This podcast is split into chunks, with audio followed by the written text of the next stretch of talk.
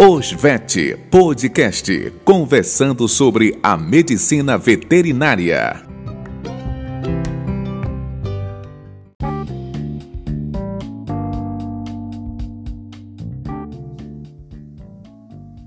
Diante do contexto discutido sobre intoxicações por animais peçonhentos, nós vamos falar sobre escorpionismo.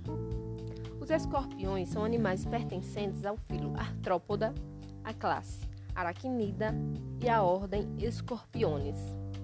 Esses animais podem ser encontrados em quase todos os ambientes no mundo: desertos, savanas, florestas, cavernas. Eles são amplamente encontrados nas zonas tropicais e subtropicais do mundo.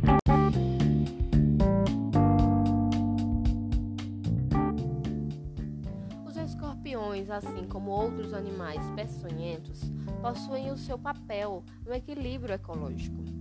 Eles utilizam seu veneno como arma de defesa e predação.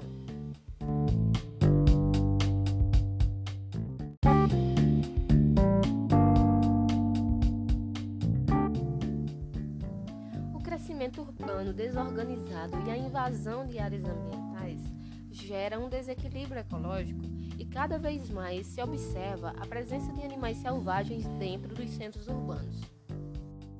Algumas espécies de escorpiões se adaptaram bem aos centros urbanos, o que aumentou o número de acidentes causados por esses animais.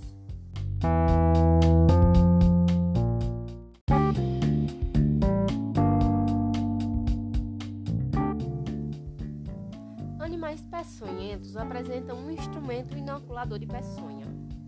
Os escorpiões possuem uma estrutura chamada de telson. Essa estrutura está ligada ao último segmento da cauda do escorpião. O telson possui duas glândulas especializadas na produção de peçonha. A secreção da peçonha é inoculada na presa através do ferrão que está presente no telson. O ferrão é o instrumento inoculador de peçonha do escorpião.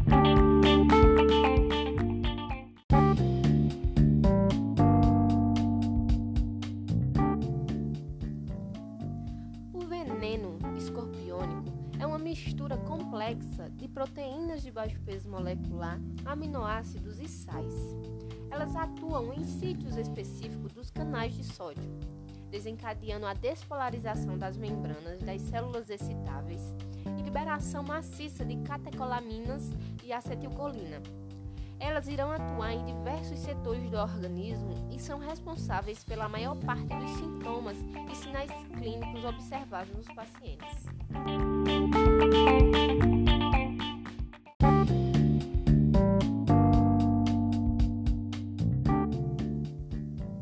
Os efeitos dos venenos escorpiônicos afetam a fisiologia de diversos sistemas e órgãos de várias espécies animais, com sinais clínicos devido ao envenenamento de ocorrência natural, desde manifestações locais de dor intensa até sistêmicas, atingindo o sistema cardiovascular, digestório, tegumentar, neurológico e respiratório.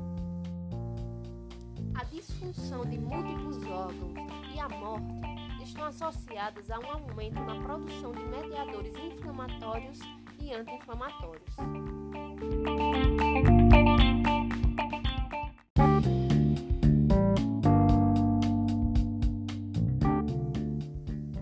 Forma geral, os principais sinais clínicos são dor local intensa no local da inoculação do veneno, sudorese, êmese, agitação, desorientação, hiperatividade, alterações rítmicas cardíacas e alterações rítmicas respiratórias.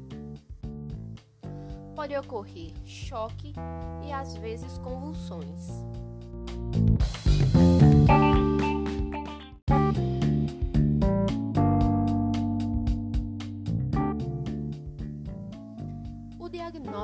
Baseia-se no relato do tutor, na sintomatologia clínica e em alguns achados laboratoriais. Hiperglicemia, leucocitose com neutrofilia e mioglobinuria, algumas alterações histopatológicas como alterações degenerativas das fibras musculares cardíacas, áreas necróticas com infiltração de polimorfos musculares, lesões hemorrágicas, podem ser indicativos que podem ajudar a chegar a um diagnóstico.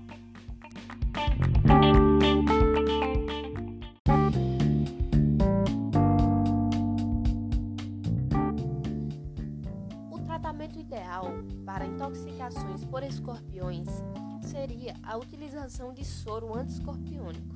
Contudo, no Brasil, não há disponibilidade de soro antiescorpiônico para o uso em medicina veterinária. Sendo assim, o tratamento é realizado com base em neutralizar o veneno circulante, melhorar os sinais clínicos do envenenamento, instituindo um tratamento sintomático de suporte para preservar as funções vitais dos animais. São indicados para o tratamento vasodilatadores, anticolinérgicos, antieméticos, corticosteroides, analgésicos e anticonvulsivantes. E para o tratamento da dor local intensa, indica-se o uso de anestésico local.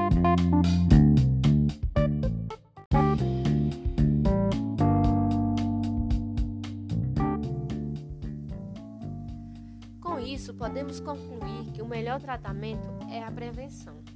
Evitar condições propícias para o abrigo e a proliferação destes animais. Usar telas em ralos do chão, pias e tanques. Manter o ambiente limpo. Acondicionar o lixo em recipientes fechados para evitar baratas e outros insetos que sirvam de alimento para os escorpiões.